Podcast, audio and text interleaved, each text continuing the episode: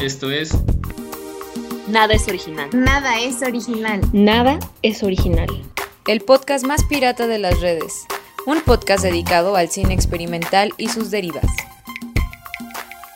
Y bueno, pues ya estamos aquí listos en una edición más de eh, su podcast favorito, Nada es original, el podcast más pirata de las redes.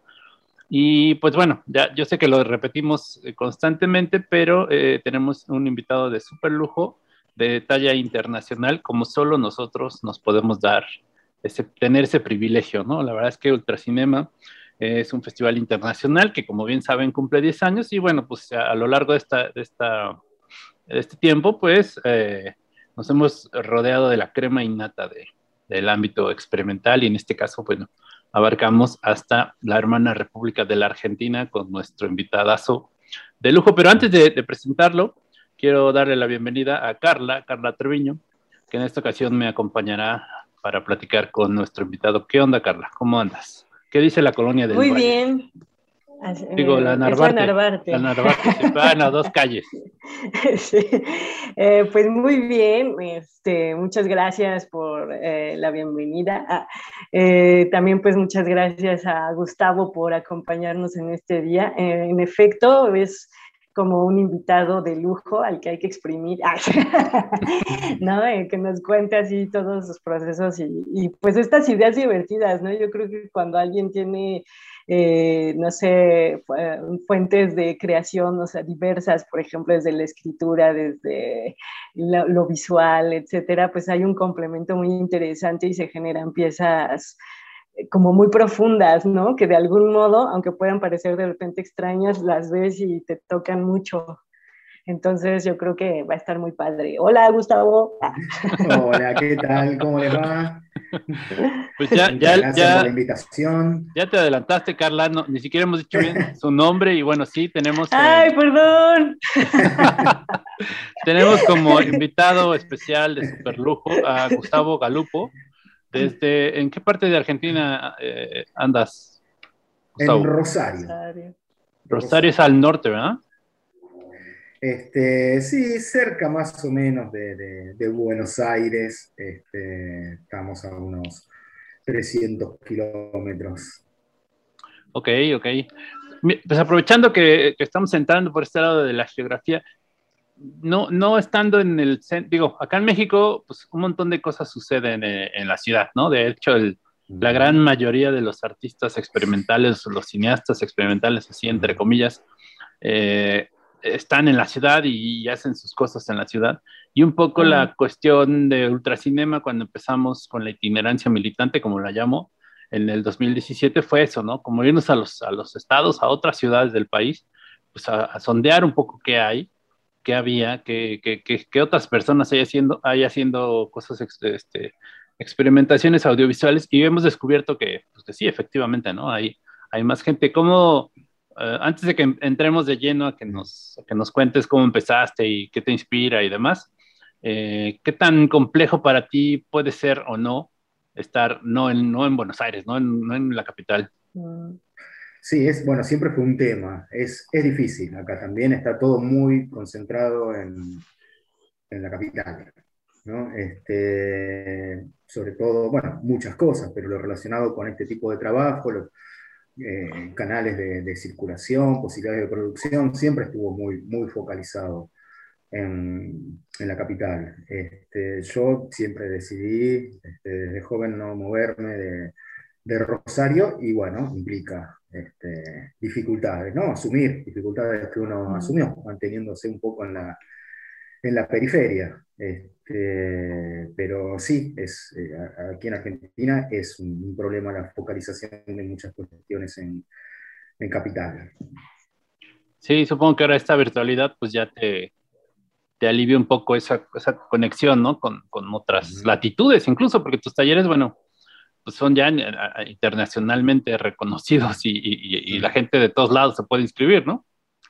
Sí, sí, sí, sí, esto, la, virtualidad, por lo menos para algunas de las actividades relacionadas con esto, este, eh, sirvió para abrir mucho más, sí, seguro. Pues qué maravilla, pues qué bueno, porque eso nos permite también a nosotros tenerte ahora acá y, este, porque bueno, el, podcast tiene un presupuesto limitado y, limitadísimo y casi todo se le va a pagarle a Carla y a Antonio Bunt, que hoy, bueno, hoy se tomó el día y dijo, hoy desafortunadamente no puedo acompañarles, pero bueno, sí cobrará su quincena, su cheque cuando le corresponda, ¿no? Y Carla, bueno, pues es la, eh, nuestra invitada, de, bueno, nuestra colaboradora esta temporada que, está acompañándonos, pero no, su, su, salario es altísimo, ¿no? Entonces, bueno, afortunadamente ahora podemos hacerlo virtual y entrevistarte y que nos platiques. Eh, entonces, Carla, yo tengo ahí varias preguntas, pero tú cuando te sientas... Eh, que debes hacerlas, ya sabes, no, no, no, te, no te limites a, preguntarle a Gustavo, porque ya, ya, como tú bien dijiste, es una, una oportunidad única para, pues para tenerlo eh, acá y, que nos platique todos sus, secretos, ¿no? Sí, sí, sí. Entonces, bueno, eh, pues a mí me gustaría que, que me cuentes qué, digamos, qué, qué te, o sea, qué te hizo acercarte al cine, ¿no? ¿Qué cosa en tu infancia, en tu niñez, en tu adolescencia eh, digo, porque pues pudieron haber sido, hay muchas artes por ahí siempre rondando, pero hay una que, hay una, un evento, algo que nos marca como, ay, bueno, es que esto, yo quiero hacer esto. Ya no digas el cine tradicional, ya, ya, llegaremos a ese punto de cómo, cómo empezaste a hacer cine experimental, acercarte, pero digamos, al, cine en general, ¿cuál fue el momento en que dijiste, yo quiero hacer eso? Em, mira, yo creo que el gusto viene de, de muy chico, mm, no sé ahora exactamente en qué momento dije me quiero dedicar a esto, creo que igual fue de, de chico, ¿no? Pero mm, la verdad es que mi, mi, afición profunda, donde se empezó a, a, a, desarrollar así muy intensamente este, pasión, diría, por, por, por el cine, em, creo que tiene que ver de, de muy pequeño con las telenovelas, me gustaba mucho ver telenovelas, sí, las que veía mi madre. Em, fanático de muchas de las telenovelas mexicanas. muy fan de Verónica Castro de chiquito. no sé por qué sabía, pero imaginé que ibas a decir eso. de Verónica este, Castro. Este, desde Barata de Primavera, al menos con ese nombre se vio que era una de las primeras que hizo, que era un papel secundario. Bueno, creo que entre las telenovelas y las películas de terror que se veían acá en Argentina, estoy hablando cuando yo era chico, o sea, en los 70, ¿no? Eh, las películas de terror que se veían en un ciclo los viernes a la noche, que creo que era, se llamaba Viaje al Inesperado, ese ciclo, eran películas de terror que me fascinaban. Más adelante voy a descubrir que eran directores que después me gustaron mucho, que lo que se pasaba fundamentalmente eran las películas de Roger Corman y las películas inglesas de la productora Hammer, sobre todo la de Trent Fisher, de las nuevas adaptaciones de los 50 de Drácula, Frankenstein, La momia. Eh, entre ese ciclo de terror y, las telenovelas, y también de chico iba mucho al cine, a mi viejo le gustaba así el cine popular, lo que sea, y íbamos mucho, me llevaban a ver cualquier cosa. Este, y bueno, creo que se empezó a desarrollar ahí una, afición muy profunda, pero las telenovelas y el terror fueron dos puntos para mí este, importantes que todavía conservo, el gusto por ciertas formas melodramáticas y, el gusto por el terror. ¿Y las has aplicado? ¿Las aplicas en tu, tu quehacer eh, contemporáneo? ¿O en algún momento? Yo creo que sí, yo creo que el, el melodrama estuvo para mí siempre muy, presente, ¿no? Desde las telenovelas hasta las formas ya más cinematográficas del melodrama, este, siempre fueron una, creo, una marca que aparece de distintas formas, ¿no? Pero siempre fueron una marca muy, muy profunda. Este, y el terror yo creo que en cierto sentido también, ¿no? Hay, hay algo de lo... Um, siempre de, lo movilizador del terror en tanto a eso que no se puede mostrar, que no se debería mostrar, hay algo de eso de la monstruosidad, de lo distinto, ¿no? que mm, también con todas sus reversiones, después más adelante ya más joven, me gustó mucho lo que hizo Tim Burton con las, primeras, en sus primeras películas con las figuras mm. del monstruo. Hay algo de todo eso que creo que está de alguna forma este, siempre dando, dando vueltas. Ahí sí, ahí sí no me imaginaría, Gustavo, que, viendo tus películas eh, ahora nos confieses que, que, eres fan de la telenovela. Pero mira, qué, qué, interesante, qué interesante. Y, y digamos, en, en, ¿En qué, ahora sí, ¿en qué momento decides incursionar por una manera diferente de hacer cine? No digo, no sé si en algún momento te planteaste hacer películas tradicionales o, en algún momento de, tus estudios dijiste, bueno, voy a hacer algo distinto. Sí, la verdad que mi interés, yo cursé una carrera de cine acá en Rosario, que no la terminé. Este, cuando curso la carrera, yo la verdad que ya llevaba mucho tiempo viendo mucho. Mm. O sea, ya apenas tengo acceso a través del video, material histórico, ya de muy chico, empiezo a ver mucho cine clásico, mucho cine mudo, me fascino mucho con el cine mudo. Para mí el video fue importante, el video VHS, ¿no? Incluso yo diría, para mí más que la sala de cine. Claro. Porque es en VHS donde yo descubrí cosas que hasta ese momento, cosas a las cuales no había podido tener tener acceso. Y además de meterme en todo ese universo del cine mudo, del cine clásico, del cine moderno, me empieza a interesar también este, la, lectura, la teoría del cine. Entonces ya de muy chico empiezo a, leer libros de, teoría de cine. Cuando voy a la escuela, este, bueno, yo ya venía con toda la escuela de cine, digo, yo ya venía con, con una carga, no era la perspectiva de escuela que a mí me interesaba, pero me permite empezar a hacer por lo menos algunos, algunos ejercicios. Pero en relación a lo que vos preguntabas, justamente mi interés es en principio, en, ese momento, el, cine en general. Sí es cierto que hacer cine, ¿no? Eh, sí es cierto que lo que me empieza a marcar en ese momento cosas que son para mí muy relevantes cuando las descubro son, qué sé películas como Hace un año en Marienbad de Resné, eh, Persona de Bergman y toda la, primera parte de Godard.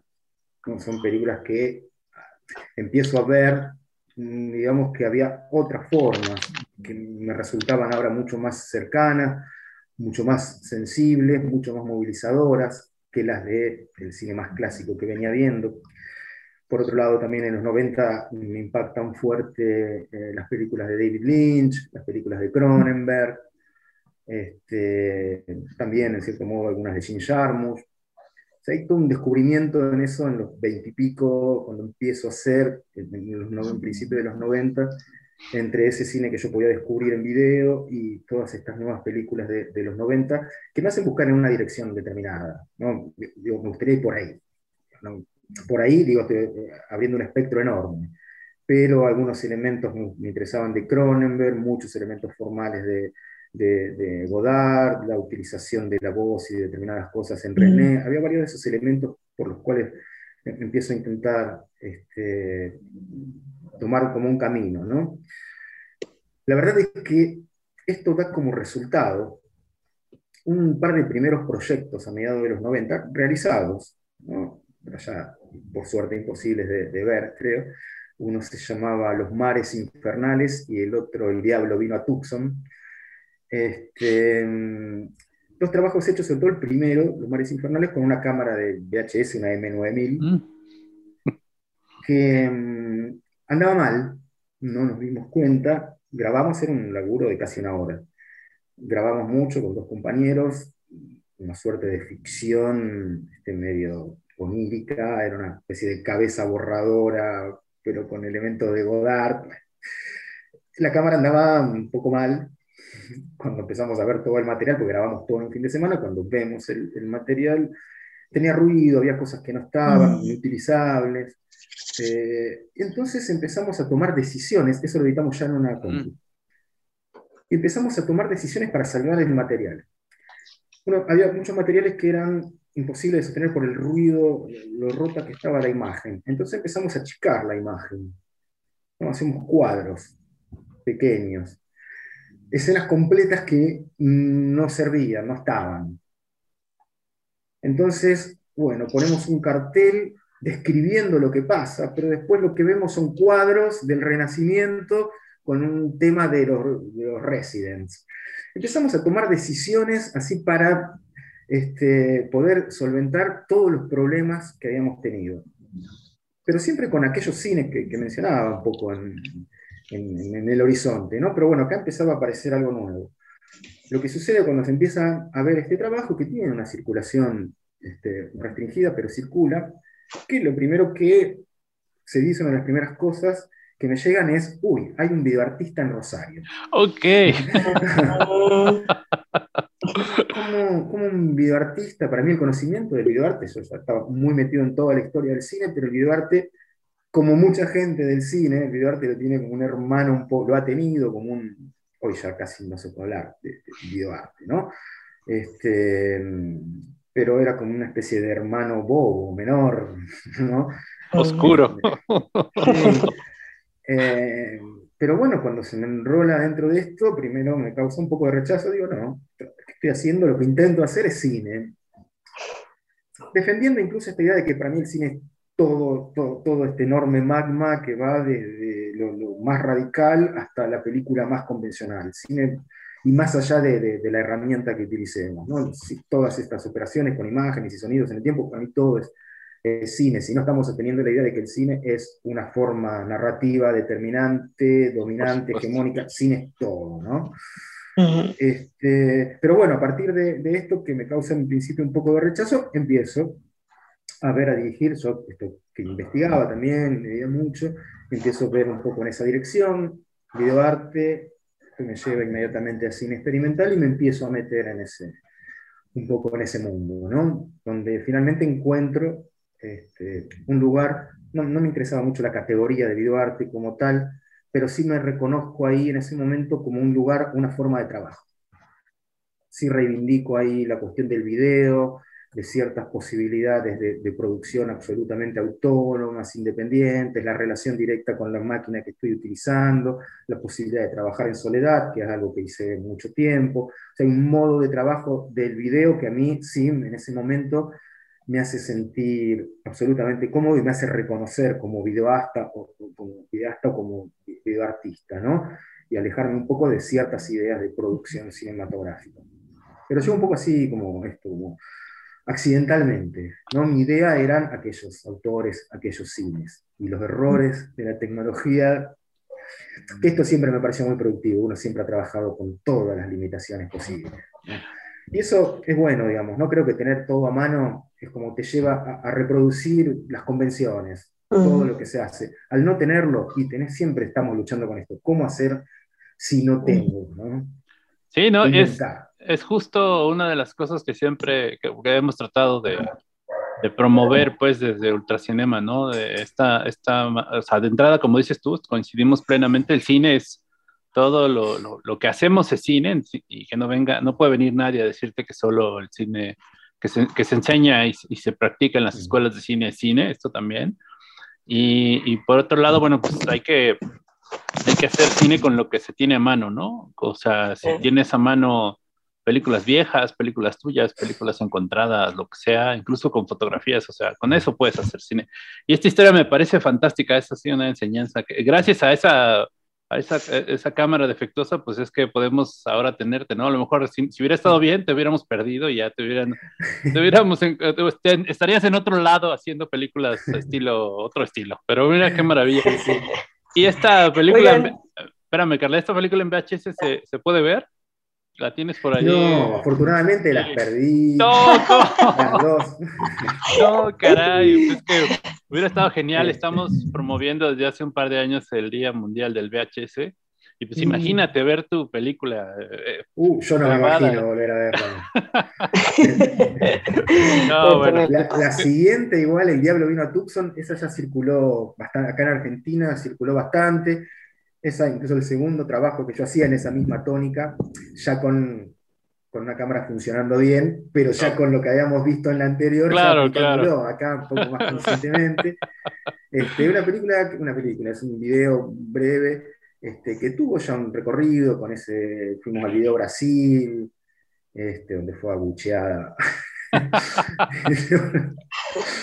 una cosa un poco bizarra, este, pero ese ya tuvo un recorrido, pero no, esas dos primeras no las conservé. Como después también gran parte de lo hecho después en digital, también en el determinado momento lo, lo, borré, lo descarté. Hay toda una parte de mi obra que la, la descarté. Oh, bueno. Ok, Carla, ¿querías decir algo? Sí, eh, es que justo ahorita que estaban platicando de, de, esto de si el hermano bastardo o menor del uh -huh. cine o lo que sea, a veces pienso que, bueno, y no, no es que lo piense, sino pues varias personas lo dicen, ¿no? Sobre todo quienes dicen, no, pues yo sí me voy a dedicar al cine y tal, que justo está esta idea como de que eh, quien hace cine experimental este, lo hace porque no tuvo la capacidad o la posibilidad, sobre todo la capacidad, siento que es más bien por ahí lo que lo hacen como de una especie de, de, forma peyorativa, ¿no? De que no pudieron hacer cine normal, por así decirlo, cine como las producciones tradicionales de cine, ¿no? Este, con todos sus departamentos, con todo lo que hay, ¿no? Entonces, ¿qué piensan justo de esta idea, ¿no? O sea, de, o sea, como que ¿Cómo se tira esta idea? ¿Cómo decir, decirle a la gente, ya sea gente que, que, está muy casada con la producción cinematográfica pues común, por así decirlo, la que ya todos conocemos, eh, que justo dice, no, pues es que quien hace cine experimental es porque no puede hacerlo, no puede hacer esto, ¿no? Que yo hago, por ejemplo, ¿no? O sea, que alguien que hace el otro cine, este sí puede, ¿no? Según aunque tal vez, pues, o sea, ni siquiera, bueno, no sé, cómo, o sea, cómo, o sea, ahorita me vino esa, esa idea y dije, ¿qué onda? O sea, ¿ustedes cómo tirarían esta idea, no? De, pues sigue siendo cine, ¿no? Y, ¿no? y no es que haga cine experimental porque no puedo hacer otro cine, ¿no? Sino, ¿qué onda? Sí, es, muy difícil. Yo creo que, bueno, esto es también la, función política de este cine, estos cines periféricos, ¿no? Eh, es muy mm, fuerte, muy dura, muy avasallante la, la, figura del cine industrial, que no es, en cierto sentido, no es más que un modo de exclusión y de censura el cine industrial. Esto de cimentar la idea de que el cine es tal cosa que se hace desde determinados modos de producción, es decir, no es accesible a cualquiera, no cualquiera accede a esos modos de producción y a esos modos de circulación. El cine industrial se defiende, digamos, a sí mismo, estableciendo un modo de exclusión y de censura. No cualquiera llega a trabajar y hacer circular sus trabajos de ese modo. Y esos modos incluyen determinadas ideas, además narrativas, que no las ataco, digamos, a mí el cine clásico otra vez me gusta mucho, eh, el cine actual. Hay cosas buenas, hay cosas malas, como siempre, lo mismo lo que sucede en el streaming, en las series, hay cosas muy rescatables. Un, formato no es este, descartable por sí mismo. Se dan cosas como se dan dentro de los cines experimentales, cosas que están bien y cosas que no. Digo, pero también se, este, esos modos de producción, esos modos de circulación también establecieron ciertos modos narrativos como únicos, válidos, que no tienen que ver con otra cosa más que con la tradición cultural de Occidente y con el eurocentrismo, con cierta concepción del mundo que tiene que ver con linealidad, progreso, objetivos, productividad, todo el sistema del cine clásico, la narrativa del cine clásico tiene que ver con productividad, con objetivos, con linealidad, con progreso. Esto, digamos, es muy acorde a el modo, digamos, colonialista en que han este, instaurado ese modo de pensar.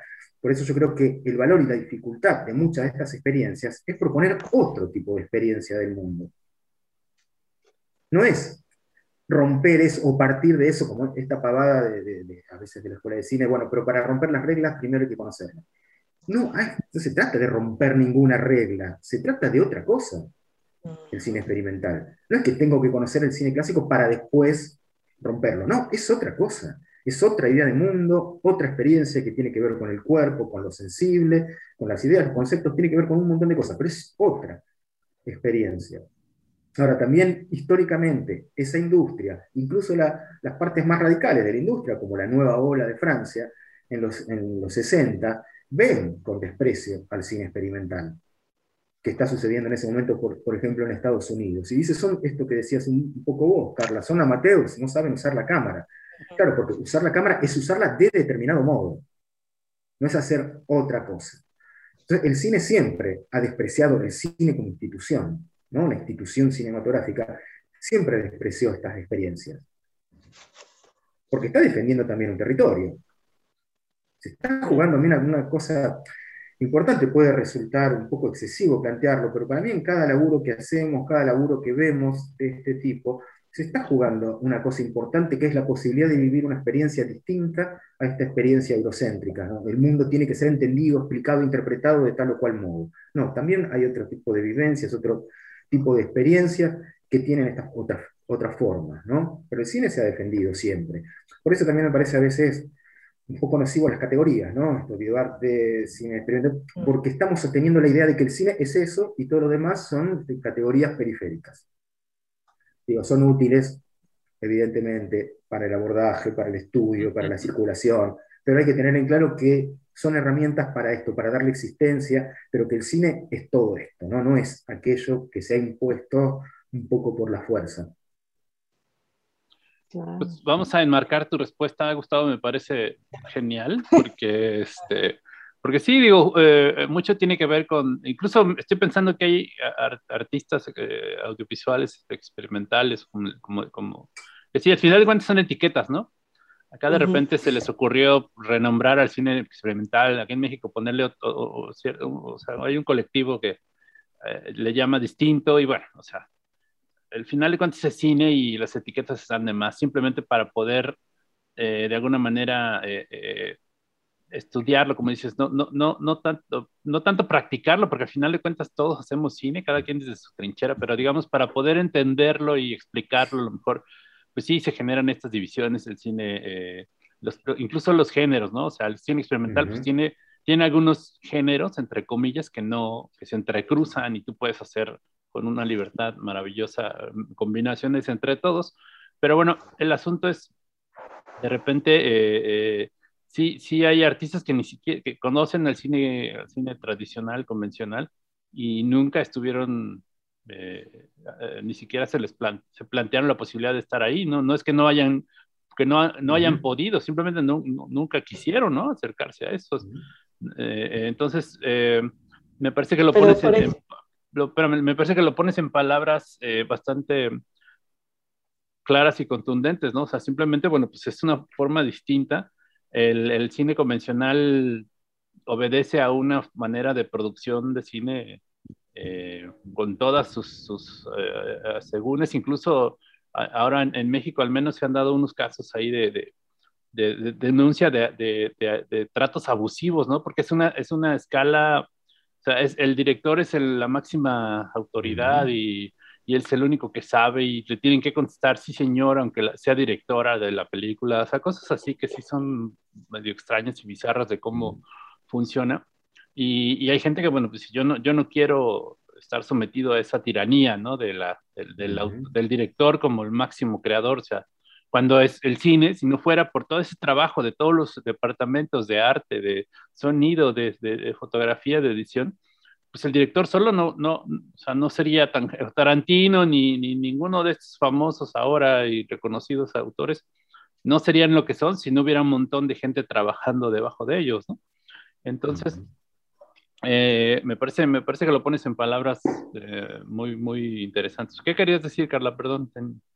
Sí, eh, es que de hecho a mí lo que me gustó mucho de, lo que eh, acabas de decir, Gustavo, es que la propuesta de la concepción que, nos estás dando es muy, ¿cómo podría decir? Es muy contemporánea, en el sentido, no me refiero al arte contemporáneo ni nada, sino al pensamiento hacia el cual yo creo que debemos o idealmente estaría padre que fuéramos evolucionando este es en el ejemplo de lo que nos dices del cine, ¿no? De, bueno, hay estas categorías, pero pues son solo como para ciertas funciones, sin embargo, pues es y punto, es cine y punto y ya, ¿no? Y no importan esas categorías. Y creo que eso de algún modo se une a, a, lo que está sucediendo actualmente en muchas personas o en sociedades, ¿no? Donde esta, esta onda de la categorización, de la división, de es que son estos, y es que estos otros, y es que tal, ya se está quedando muy corto, ¿no? Ya es como caduco y entonces hay que ir más profundo y, ah, o sea, lo voy a decir así medio en una onda diferente, o sea, bueno, no importa, o sea, así como ir más hacia el ser, ¿no? Que el ser pues es, ¿no? Y no es que eh, bueno, sí, la señora, el señor eh, tiene lana, bueno, es rico, no rico, etcétera. No, o sea, se es, ¿no? Y si entendiéramos esa parte fundamental del ser, las cosas y nuestras acciones y todo lo que produjéramos, sería muy distinto, ¿no? Y creo que a mí es lo que me gustó mucho ahorita de lo que nos, bueno, de lo que nos contaste de tu idea del cine y de de por qué esta categoría experimental en sí misma también puede ser un tanto chocante, ¿no? Porque de algún modo está eh, confirmando que el otro cine es el cine chido, es el cine eh, de adeveras, etcétera, ¿no? Cuando en realidad no lo es. Eh, eso, o sea, toda esta idea me ha gustado mucho porque creo que va más allá del cine, más allá del arte y va y nos toca directamente a cada persona, ¿no? De expande tu mente, expande tus conceptos quítate un poco esas limitantes, ¿no? Conceptuales y demás para hacer cosas distintas, para realmente evolucionar, ¿no? Eso me gustó mucho.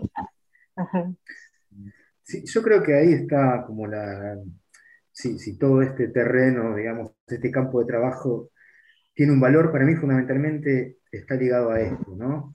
Creo que detrás de cualquier laburo, de cualquier película, hay esto que podríamos decir una idea de mundo, ¿no? Cómo pienso el mundo, cómo pienso el vínculo con las cosas, la imagen que hago está dando cuenta de eso. La película narrativa de Hollywood da cuenta de una forma de entender el mundo.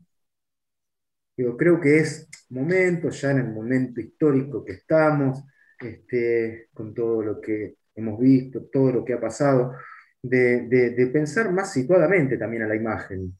Digo, esto nos lleva a esto que después llamamos cine experimental, porque estamos pensando, hay que pensar más situadamente estas ideas de mundo, a ver, esto que hemos visto, consumido, esto que nos ha formado, ¿es realmente lo propio? ¿O podríamos pensar desde otro piso, desde otro suelo, desde otra idea del mundo, otra idea del tiempo, otra idea del vínculo con las cosas? ¿Y cómo serían esas otras imágenes? Yo creo que más que por eso a veces me gusta más que hablar de un cine experimental, de un cine, me gusta más hablar de un cine experiencial, ¿no? rescatando la idea de experiencia, si bien lo, experimental también está ligado a la experiencia, por las connotaciones que tiene, está ligado más al, pensamiento occidental, a la, idea del experimento comprobatorio, ¿no? Hago esto, el proceso este es para comprobar tal o cual cosa. Claro, claro. Perdón, Gustavo, Gustavo, perdón que te interrumpa. Vamos a dejar esta, idea, esta idea de cine eh, experiencial y vamos a hacer una pequeña pausa para que nuestros patrocinadores nos ayuden a juntar el sueldo del maestro punto.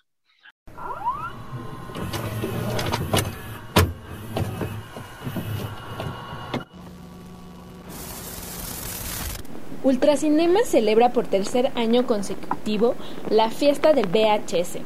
Comenzamos la recepción de clips para formar el programa de la celebración del Día Mundial del VHS 2021 para más información, puedes visitar nuestras redes sociales o escribirnos un correo a ultracinemamx.gmail.com.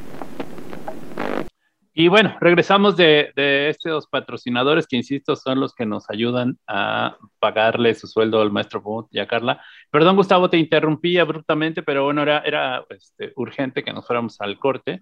Y nos estabas explicando esta, que, que, es fascinante este cine experiencial, ¿no? Que sí tienes toda la razón lo experimental, pues sí puede remitir a esta cosa de prueba y error, comprobación. Pero bueno, eh, ¿quieres continuar con, esa idea? Estás muteado, perdón, Gustavo. Ahí va, ahora sí. Este, bueno, eh, es, un poco esto que vos decías, que, retomabas, ¿no? La idea de lo experimental ligado al, experimento, ¿no? Al experimento donde hay un objetivo de comprobar tal o cual cosa, incluso de llegar a cierta ley o a negarla. La experiencia, en todo caso, lo, lo experiencial, lo importante es el proceso, no, no, no lo que, a lo que se llega. quiero rescatar esta idea de lo experiencial contra lo experimental, porque me parece que en estas propuestas hay algo que tiene que ver con la propia vivencia, con la propia experiencia, donde el valor está puesto en eso no, en ver si esto funciona, llegamos a comprobar tal o cual cosa, sino que el mismo proceso de la experiencia es lo que hace imagen. La imagen se valida en, la propia, en el propio despliegue de la experiencia y no en un objetivo determinado. en, ese, en ese aspecto es una imagen mucho más, eh, más libre, más singular y más respetuosa, en todo caso, porque no asume una posición dada previamente frente a las cosas, sino que se hace en la misma experiencia, ¿no? Hay una cuestión más, creo, un rescate de una imagen también más sensible, más, más física, ¿no? La imagen pensada incluso desde el cuerpo, desde el cuerpo, y digo que el cuerpo como los sentidos, incluso el pensamiento, digamos que también es cuerpo, y no la imagen como cristalización de algo ya, una idea ya previa, sino que la imagen acá se hace sobre la marcha, sobre la experiencia, y lo que se está compartiendo es esa experiencia, no una idea ya masticada, ¿no? que supone una jerarquía. Mira, yo pienso esto, hago esta película, toma. No, en este cine lo que estoy compartiendo es mi propia experiencia. Estamos como más al, nivel, ¿no? Estamos como al, ras de lo mismo, quien hace y quien, quien mira. Estamos siendo parte de una experiencia compartida y no de una idea previamente formada que después va a tomar cuerpo en una imagen. ¿no? Porque el, cine más industrial trabaja todas estas jerarquías. La jerarquía incluso que hablábamos de quien produce y quien ve. La sala de cine reproduce esa jerarquía. Estamos acá abajo, la pantalla allá arriba, hay una diferencia entre quien dice, quién puede decir, quién puede mostrar y quién ve. Estamos en este lugar que es el lugar de quien mm, en general no tiene la posibilidad de decir, no tiene la posibilidad de compartir su propia voz. Vemos la voz de los mismos siempre, los mismos y las mismas. El, cine desde la sala hace gala de cierta jerarquía. Acá hay otra forma. Desde la experiencia misma hasta los modos de circulación hay algo más respetuoso, más igualitario, me parece. No, está, está fantástico. Eso le, añade una capa extra de libertad. Yo, pienso que el, de por sí el cine experimental tiene, ya decíamos, esta, esta maravilla de que puedes hacer películas con lo que se te, venga, se, te ponga, se te ponga enfrente, con lo que se te venga en gana y, y con una libertad también creativa, de, temática, sensorial, eh, experiencial. Y bueno, sí, hay muchas personas que, que que trabajan sobre eso, ¿no? digamos, lo, lo, lo, que disfrutan es el camino, ¿no? El, no el destino, ¿no? Al final hay que disfrutar el viaje. Y eso te digo, insisto, creo que le, le, le suma una capa de, de, libertad, un, un, grado más, porque al final de cuentas, muchas personas, o sea, esta onda de que hay, nos, nos acercamos a, al cine, a la creación audiovisual, pues porque sentimos que tenemos un montón de cosas adentro que tenemos que compartirle al mundo y, y a veces la, única salida para todo eso es el cine tradicional, pero, eh, pero al final de cuentas eso, ¿no? O sea, si, uno también como, haciendo, practicando cuestiones experimentales, por llamarlas así, también al final de cuentas eh, eh, regresas a esa especie de tiranía que tú mencionas, ¿no? O sea, tienen que verla en pantalla y tienen que verla, y, pero esto ya, ya haciéndolo, viéndolo como un cine experiencial, siento que le suma una, un grado más de libertad y lo hace todavía más fascinante. O sea, que empecemos a verlo así, ¿no? No, lo que vemos en pantalla puede ser incluso un boceto de lo que de lo que, de, mi proceso, ¿no? O sea, no tiene que ser una película acabada, no tiene que ser una película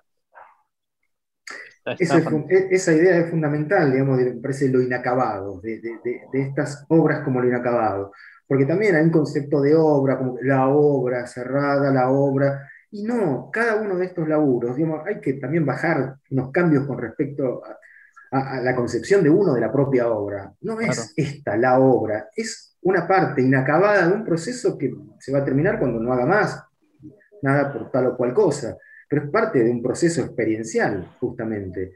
Eso le, quita peso y le da esto, más, más, más libertad al, al trabajo. Y también creo que siempre hay una cuestión de, respeto entre lo que estoy, con lo que estoy compartiendo, qué estoy compartiendo, cómo asumo mi lugar, qué lugar tengo.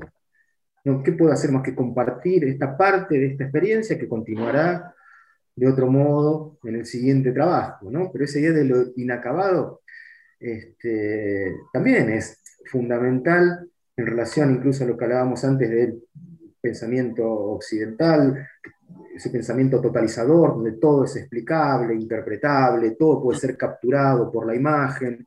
No, esto es muy parcial, es muy cerrado.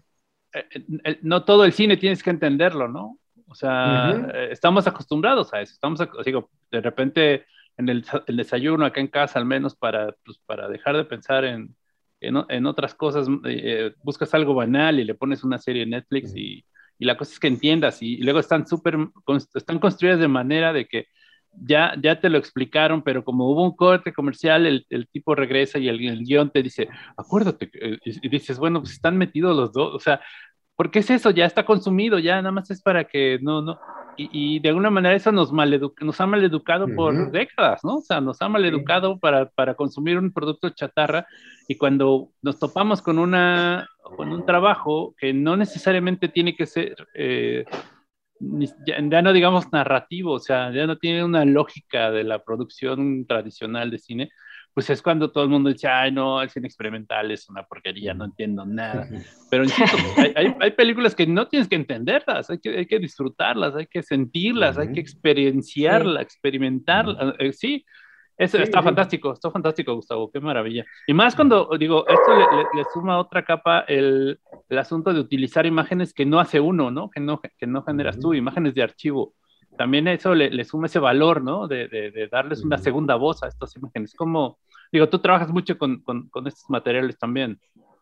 Sí, sí, casi fundamentalmente. Y esto también cuando empecé a trabajar así con, con estos archivos, también fue un poco no sé si decir accidental, pero sí partiendo de, de, de ciertos límites, ¿no? Cuando en aquel momento en que les contaba que sí, aquellos primeros trabajos estaban hechos todo con este registro propio. Eh, después, después de, ese, de ese trabajo, cuando empiezo a ver las formas de, del videoarte, veo pocas cosas, la verdad, en ese momento, pocas cosas que realmente me interesan. Uh -huh. Pero hay un par de laburos que, que reconozco en ese momento que me dicen, wow, hay, acá dentro de este campo, vi un par de cosas que me movilizaron mucho, de un, realizador de Brasil que se llama Eder Santos, eh, y de un realizador de, de, de, acá de Argentina que se llama Marcelo Mercado. Vi un par de trabajos de ellos que dije, sí, acá hay una, una poética que me, que me llega y me, me, me, interesó ir un poco por, por ese lado, ¿no? Algo que siempre me interesó, que es la relación de la palabra con la imagen. Y en ese momento hay unas una imagen, un afiche de una película, incluso, una película argentina que se llamaba Garage Olimpo, que tenía que ver con la, la dictadura. Este, y hay unos textos de Duraz, que estoy leyendo, Marguerite Duraz, que estoy leyendo en ese momento, y digo, acá hay, algo, ese afiche que era un rostro de una, una chica con los ojos vendados. Eh, digo, hay algo en ese texto de Duraz, algo de esto, y empiezo a trabajar casi con esa única foto y unos textos de Duraz un poco, este, así como, no sé si azarosamente, pero era como una, una prueba. Bueno, hago un pequeño trabajo que se llama Teoría de los Líquidos y veo ahí ya esta otra posibilidad de utilizar este material, digo, así como yo, hasta los trabajos anteriores, no había tenido relación con el campo del videoarte, la verdad es que acá no había abordado la cuestión de esto que metraje apropiado, el fan footage, no, no lo tenía contemplado, ¿no? Eh, lo descubro en este, en este trabajo. Y ahí empiezo a ver todos los trabajos que hay históricamente relacionados con archivos. Y, y bueno, me empieza a, a, interesar por distintas cuestiones. Una es esta cuestión básica de las limitaciones, ¿no? Bueno, a partir de este material, si yo no puedo registrar, tengo problemas, la cámara no me anda, qué sé yo, hay tantas imágenes hechas, porque ¿cuál es la necesidad de seguir haciendo? ¿Por qué no usar, por qué no pensar a partir de eso que ya está hecho, si estamos sobresaturados de imágenes.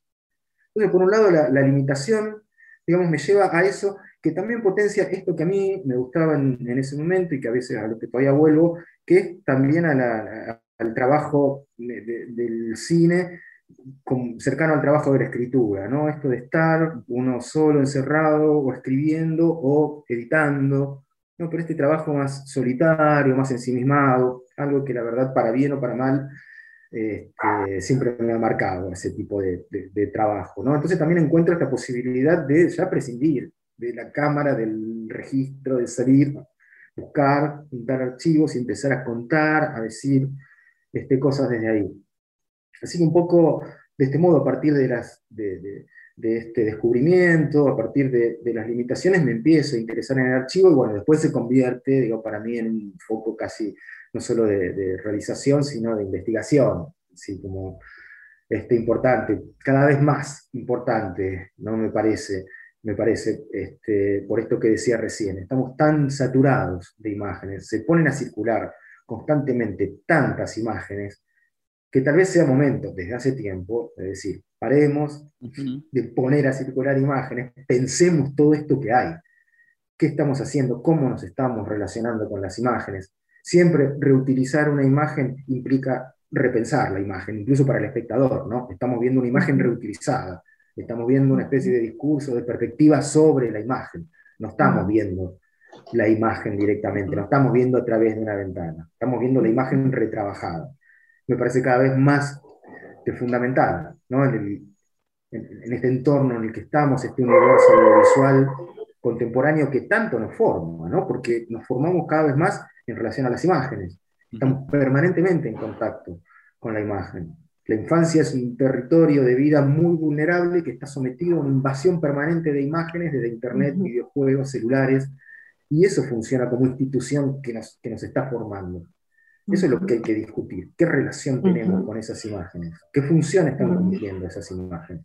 Por eso el trabajo hoy de, archivo es como fundamental. Sí, y, me quedo pensando ahorita, eh, digo, mencionabas hace rato de, que más que a la sala de cine le debías tu formación al VHS, ¿no? Y digo, somos contemporáneos y estoy, entiendo perfectamente eso. O sea, había cosas que, pues, circulaban en VHS y era la única manera en la que podías accederla. Y eso en relación a los tiempos en los que vivimos ahora, que es una sobresaturación de imágenes, el TikTok y los videos cortos pusieron, eh, o sea, están, eh, pues, no sé si revolucionando, bueno, sí revolucionando, pero no sé si para bien a, la cuestión audiovisual, porque hay una cantidad de, de bytes desperdiciados creo yo, de, gente que, está, se está produciendo más que nunca imágenes. Digo, no sé si todas con, cordura, un montón de cosas incoherentes y, vacías, pero bueno, al final es eso, es la educación audiovisual que estamos recibiendo ahora. Y digo, eh, sin entrar en, estos términos de, de, pensar en la, arqueología y la preservación a futuro, pues ese es, es el momento, ¿no? De los cineastas eh, que, que trabajan con la reapropiación, eh, como que estamos en un momento pues, dorado, ¿no? Porque incluso esta pandemia que, también frenó muchos, muchos equipos de trabajo, acá en México al menos hay festivales que antes le hacían fuchi, al, así le hacían feo al, al, al cine de reciclado, y ahora ya dan seminarios y te traen a, grandes maestros y masterclass, y bueno, no, hombre, lo, lo, lo redescubren como pues para ellos sí la única manera de seguir haciendo lo que hacen, pero bueno, ya le dan la vuelta y lo aderezan con, con frases intelectuales, pero bueno, como que eh, tiene, sus, tiene, sus, tiene sus cosas, ¿no? Es, es, es, es, un momento interesante en el que estamos viviendo en, relación con esto de las, de las imágenes recicladas, ¿no?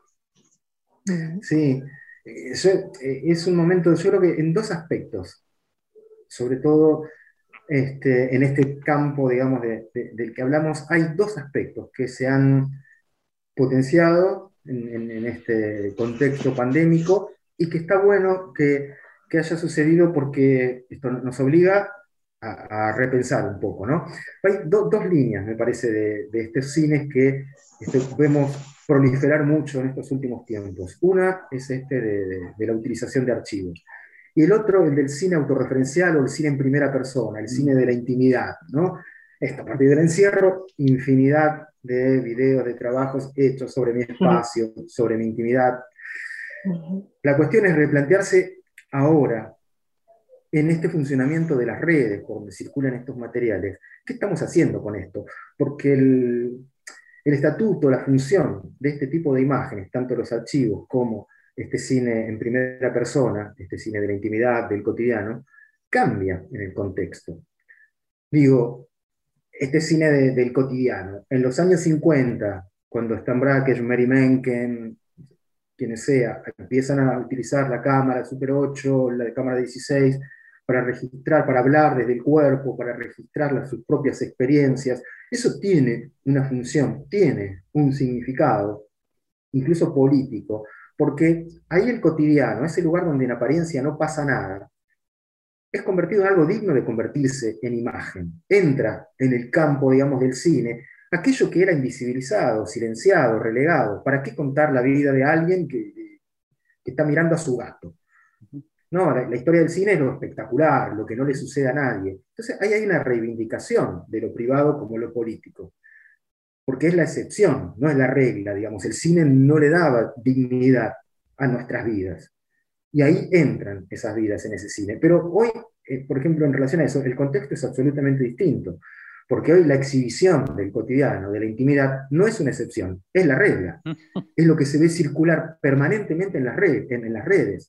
Entonces, ese mismo gesto, hoy es un gesto vacío. Es una banalización de lo banal.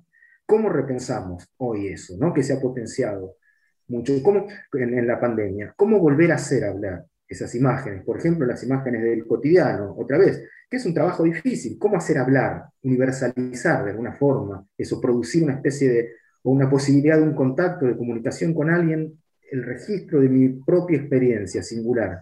Siempre fue difícil esto, hacer hablar a esas cosas, para convertirlas en, en una obra, entre comillas. Hoy es más difícil. Hoy es más difícil porque esas imágenes están absolutamente vaciadas de sentido, que es lo que produce la red, ¿no? Las redes, le quitan el tiempo a las imágenes, le quitan experiencia. Esta lógica de la sustitución, del reemplazo, hace que las imágenes no tengan memoria, no tengan historia. Todo es reemplazable, todo es obsoleto al instante en que fue compartido. Entonces no hay imagen con memoria, no hay memoria en las imágenes, no hay experiencia en, en las imágenes. Entonces no hay nada que compartir.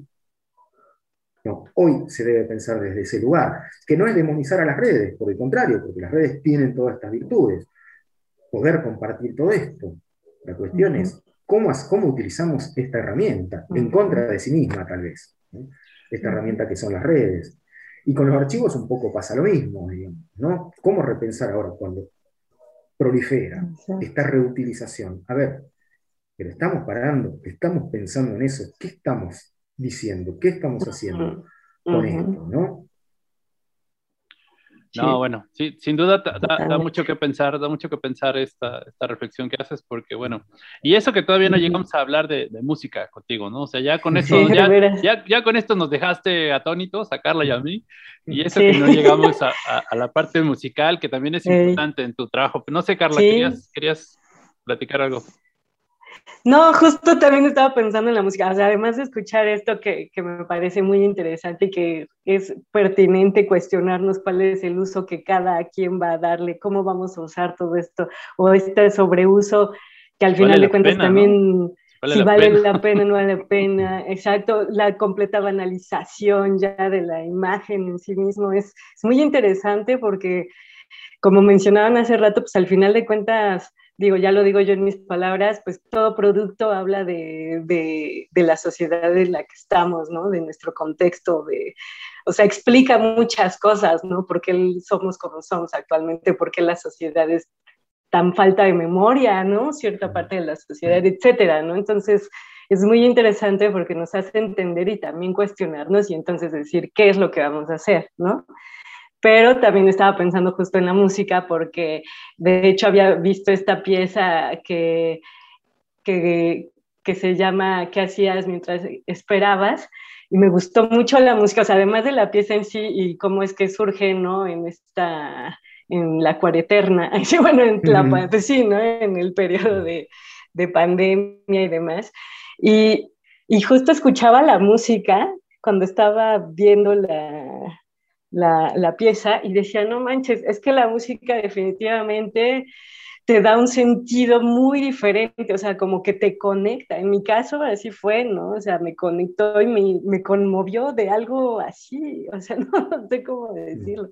Y me parece muy interesante que, que, o sea, además de justo juntar la onda de la escritura, de hacer esta cuestión visual, de, de la locución, ¿no? Del, de los textos, que también me parece muy bonita porque hay toda una intención, no es nada plano, sino se siente, ¿no? Diferente, o sea, si estás escuchando como la voz de una película, o sea, tal cual, no sé cómo decirlo, pero inmediatamente me parece muy cinematográfica, una voz como muy cinematográfica, la, la forma de, de, de narrarlo, de hablar. Y, este, y esto de la música, ¿no? Que, que pues sí estaría muy chido que nos contaras, porque eh, muchas veces eh, hay gente que tenemos o tienen así mucha inquietud sobre la música y no, no, hay, no hay un atrevimiento de voy a ponerlo todo esto que pienso o que medio hago y tal en mis piezas porque pues no lo hago muy bien o así, ¿no? Pero yo veo lo que tú haces o lo que ustedes han hecho porque era, surgió con una banda, ¿no? Que musicalizaron un largometraje tuyo, ¿no? De hecho de... Ay, ¿cómo se llama? la música, siempre, la, siempre tuve bandas. Este, vengo en lo musical, vengo casi estrictamente del rock, ¿no? De ciertas, ciertas líneas del rock, sobre todo del, el rock oscuro de los 80, ¿no? Más darky, ¿no? Ajá. Sí. Nick, Cave, arriba de todo. Bauhaus, Citrus Mercy, Joy Division, eh, Siuxi, todo esto. Y después las actualizaciones y, estas monstruosidades como Tom Waits, siempre un poco toda, esa línea. Este, y bueno, siempre fue fundamental para mí la, la música. Yo siempre tuve sí, bandas, al menos en los últimos años, un par de bandas este, que siempre fueron parte de, todos los trabajos. ¿no? Em, hay, algo ahí que, tiene que ver con esto que hablábamos al principio de, los orígenes de mi, gusto por el cine, este, porque creo que hay en, la utilización de la música algo muy, entre comillas, cinematográfico en relación al cine más clásico. Algo que cuando se me enrola dentro del videoarte y cómo yo lo hago en el videoarte, muchas veces se me reprocha un poco, ¿no? La utilización de, determinadas músicas, incluso utilizo canciones, en, algún caso. Digo, algo que mucho videoarte, en un determinado momento, trataba de, de rehuirle, ¿no? También el cine experimental a veces este, lo hace, ¿no? Mm. Por cierta sobredeterminación de las músicas. Pero a mí hay algo ahí de lo cinematográfico, incluso de lo melodramático, la exaltación de determinados momentos a través de la música, o esos encuentros sensibles que se producen entre una imagen y una música, que a veces digo, wow, acá pasa, está pasando algo, ¿no? Y a mí esa cuestión sensible de esos encuentros, a veces fortuitos, entre una canción, una música y una imagen, me parecen como ejes, ¿no? Son mis clímax, yo lo pienso como esos lugares donde acá es donde ocurriría el clímax melodramático de la telenovela. Puede no estar contándose esa historia, pero estructuralmente para mí ese, ese es el momento, ¿no? A mí hay algo de la, la reunión entre la, más que reunión, el encuentro entre música e, e imagen que, que, siempre me conmovió mucho en el cine, ¿no? Más allá de aquellas referencias que, que había contado, me acuerdo siempre de un momento, ¿no? De una película en la que tal vez ahí sea que haya dicho, esto quiero hacer cuando vi el comienzo de Calles Salvajes de Scorsese, este, donde hay una escena con Harvey Keitel en una iglesia quemándose las manos sobre una llama, sobre unas velas, y dice algo así como los pecados no se expían con un rezo, una plegaria, ¿no? haciendo alusión a esto de la necesidad del sacrificio, del dolor. Y entra una música de los años 60, ¿no? con estas músicas que utiliza Scorsese, con una escena donde se abre de la iglesia, la, pandilla, la cuestión de la pandilla o lo que sea. Y ahí había un momento, ¿no? la entrada de esa música, además la, la, la reunión de cosas que, que, a mí me, siempre me movilizaron, ciertas perspectivas sobre lo religioso, culpa, creación, que es un montón de temáticas que a mí siempre me, también me, movilizaron, pero ahí se producía en esa música algo que me pareció como este, invalorable, ¿no? Lo que se producía sensiblemente. ¡Wow! Cuando de golpe un sonido, una música se encuentra con una imagen y te sacude algo de adentro que no sabes exactamente qué es. Esa cosa, esa utilización cinematográfica, como incluso después algo de Almodóvar, directores que después detesto, ¿no? Eh, pero la utilización, cuando aparecieron los boleros en las primeras de Almodóvar, en La Ley del Deseo, El Matador, wow, para mí ver eso, que es así, la vi en sala, eran momentos de una sensibilidad apabullante. ¿no? Y ver aparecer esas músicas, además que no había visto nunca en una película, un bolero. Escuchar a Chabela Vargas en una película. Esos momentos a mí me parecieron como repensar la, función sensible de, la música en relación a la imagen. Y para mí siempre fue un centro, un poco porque siempre hice música, siempre me gustó. La música fue siempre para mí también como un disparador. A veces hay músicas que reclaman imágenes, también ocurre de esto, como, como que me, pasa con los textos. A veces es algo que estoy leyendo y digo, esto es, este texto está reclamando otra cosa, una imagen, otra forma. Muchas veces los puntos de partida son estos, músicas o líneas de algún texto. Pero musicalmente siempre lo he pensado. A mí, además, me parece que en este tipo de trabajo, cuando nos escapamos de cierta linealidad narrativa, de algún modo, consciente o inconscientemente, estamos recalando en la idea de estructuras musicales. Estamos haciendo de alguna forma este, un trabajo sobre estructuras musicales que adoptarán una forma visual, pero que tienen la forma sensible de este trabajo con armonías, ritmos, melodías, con otro tipo, justamente otro tipo de relación con el material. Digo, porque la música, justamente esto que, un poco hablábamos antes, el cine como nos forma habitualmente, nos exige explicación, o sea, explicarnos por qué se muestra en esta ventana ahora. Y porque esa ventana cumple una función dentro de una intriga. No puede estar ahí porque sí.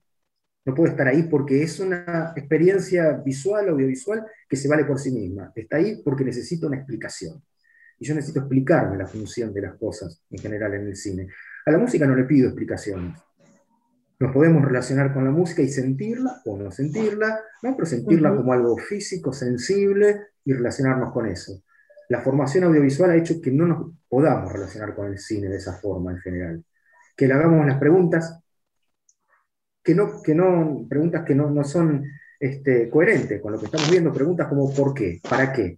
¿Por qué está esto? ¿Para qué? No, este tipo de películas no me va a responder a esas preguntas.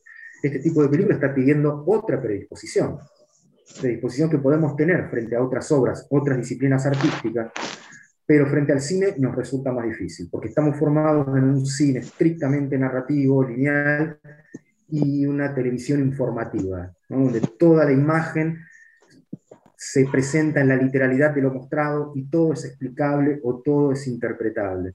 Entonces el cine que no me ofrece esa posibilidad es lo que me, me produce una dificultad. Y no es que, como se dice, como dijimos en algún momento, sea un cine más difícil. Al contrario, a veces es mucho más fácil. Nada más que tengo que predisponerme de otro modo.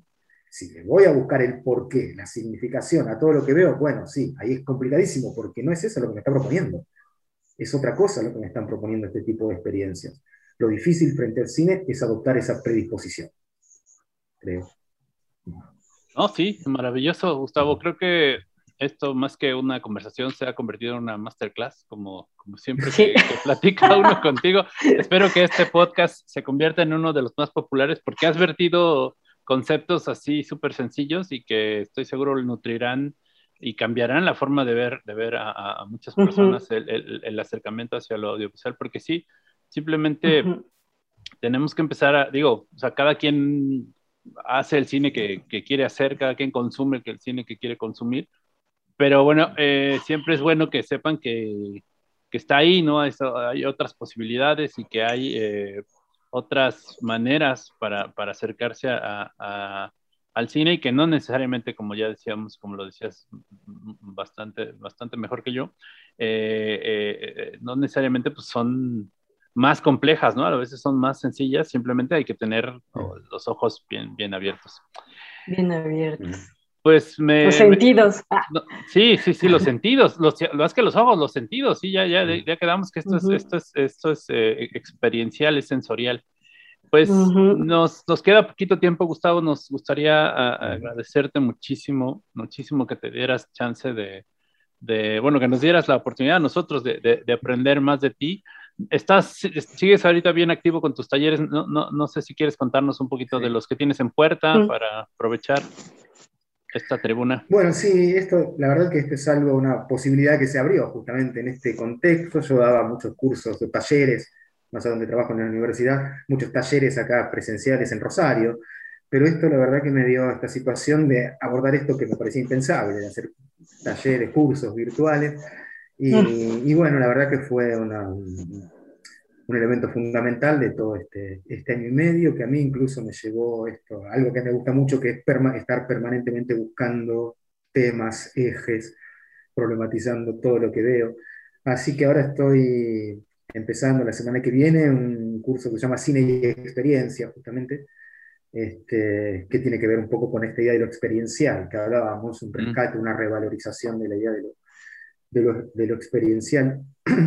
Este, así que bueno, la semana que viene estoy empezando con eso y hago mensualmente también talleres de seguimiento de, de proyectos, se arman pequeños grupos y vamos haciendo un, seguimiento de ideas o de proyectos. Así que sí, con eso la verdad estoy muy, muy activo.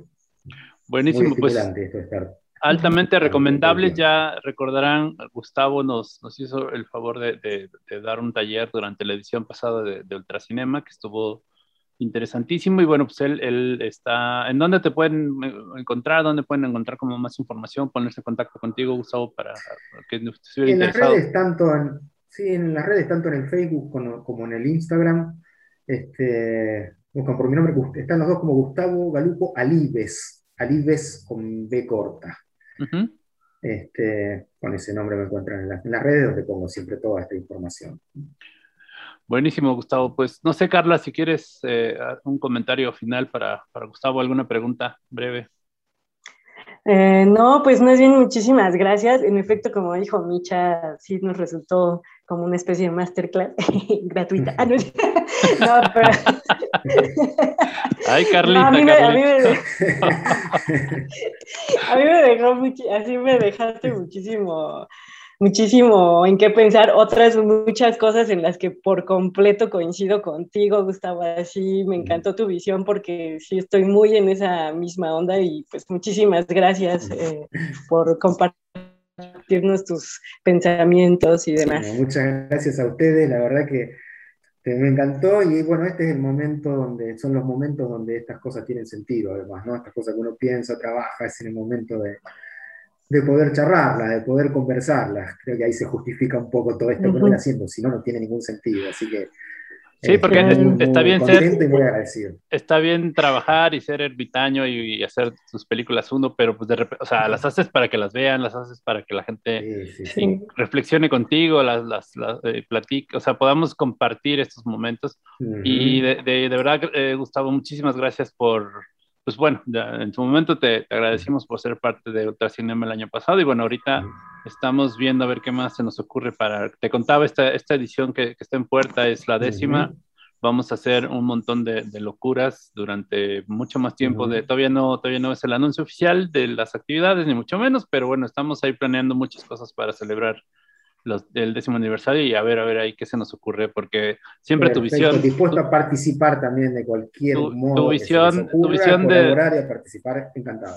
Por supuesto, tu visión es importante siempre tenerla, tenerla cerca, a la mano, platicar contigo y bueno, aquí andamos, Gustavo, te mandamos un abrazo hasta Rosario, desde acá de México y...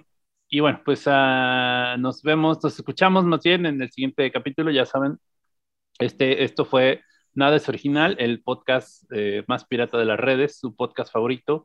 Y por favor, pues si lo escuchan, procuren hacerlo en el YouTube, porque pues digo, está bien que eh, no, no, perseguimos fines de lucro, pero esperamos algún día poder monetizar nuestro canal de YouTube y, ganar unos cuantos pesitos que nos ayuden a pagarle el sueldo al maestro Bund. Maestro Bund, un saludo y, un abrazo donde quiera que, que, que sea que, que ande.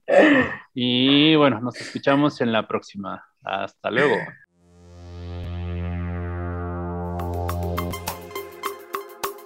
Esto fue Nada es original. Nada es original. Nada es original. El podcast más pirata de las redes. Un podcast dedicado al cine experimental y sus derivas.